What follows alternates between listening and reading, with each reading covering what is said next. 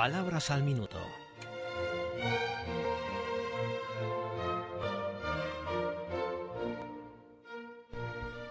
Hola a todos. Este pequeño espacio radiofónico es un modesto intento de añadir historia a nuestro conocimiento de las palabras. Hay quien afirma que la etimología, especialidad lingüística que estudia el origen de las palabras según la academia, es la madre de todas las ciencias y bien podría defenderse la tesis.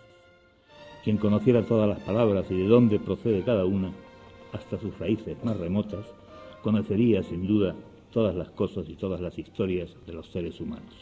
¿Qué de qué? ¿O qué de qué? Estoy leyendo la última novela de una recontrafamosísima escritora chilena. No hay en ella ni un solo de qué.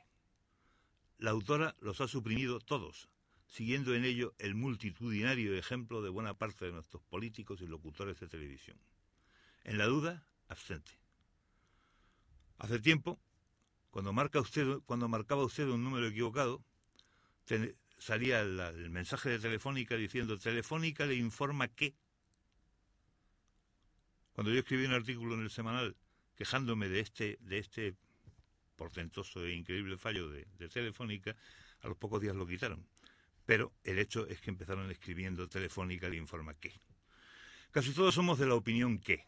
En fin, ustedes a lo mejor piensan que la cuestión está muy clara y que bastaría con metérsela en la mollera al personal, aunque fuese a palos. Pero no hay claridad alguna para el usuario común. Unos verbos rigen de y otros no, sin más criterio que el uso histórico de la preposición. Otros idiomas latinos, como el francés, han eliminado totalmente el de delante de qué, porque el uso lo considera superfluo es superfluo. Consecuencia, la erradicación del de delante de que no haría ningún daño al idioma, ni siquiera en su elegancia. Y siempre será mejor suprimir la duda a tener que tolerar cosas como le digo a usted de que va a llover.